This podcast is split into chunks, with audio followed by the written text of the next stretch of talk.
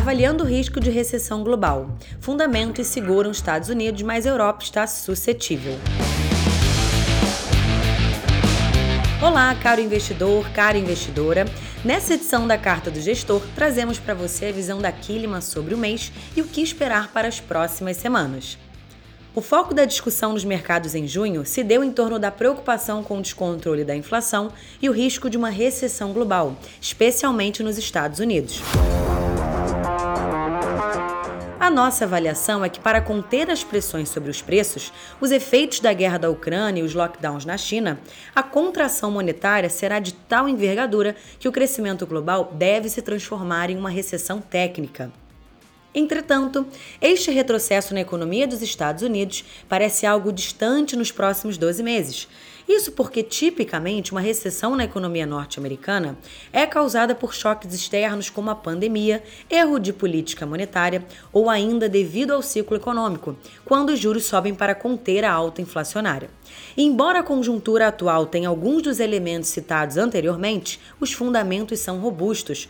O mercado de trabalho segue aquecido e os programas de transferência de renda geraram uma poupança que pode servir como amortecedor para as flutuações de renda, que, em tese, também deveriam mitigar as oscilações de consumo. Ainda assim, mesmo com as riquezas das famílias em níveis recordes e empresas capitalizadas, alguns modelos calculam que as chances de uma recessão são de 40% em um horizonte de 12 meses e 60% em dois anos. Por conta disso, o mercado continua bastante sensível. O Federal Reserve está atento a esta movimentação e tem dado o recado de que está bem posicionado para determinar o ritmo apropriado de aperto, em função da evolução do cenário econômico. Na Europa, os impactos da guerra, entre eles o corte do fornecimento de gás natural pela Rússia, criaram uma queda súbita na atividade entre o terceiro e o quarto trimestres desse ano.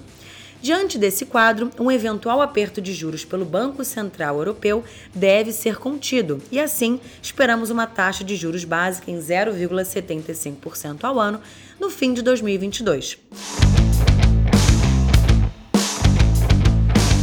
Já no Brasil, as alterações nos impostos levaram a revisão do IPCA para a faixa de 7% esse ano e 5% para 2023. Nesse caso, esperamos uma alta de 25 basis points em agosto, algo que levará a Selic para 13,5% ao ano. Contudo, uma alta de 50 basis points não está descartada, o que deixaria a taxa básica em terreno ainda mais fortemente contracionista. A carta do gestor do mês de junho completa e os relatórios dos fundos já estão disponíveis em nosso site quilma.com.br. Bons negócios e até a próxima!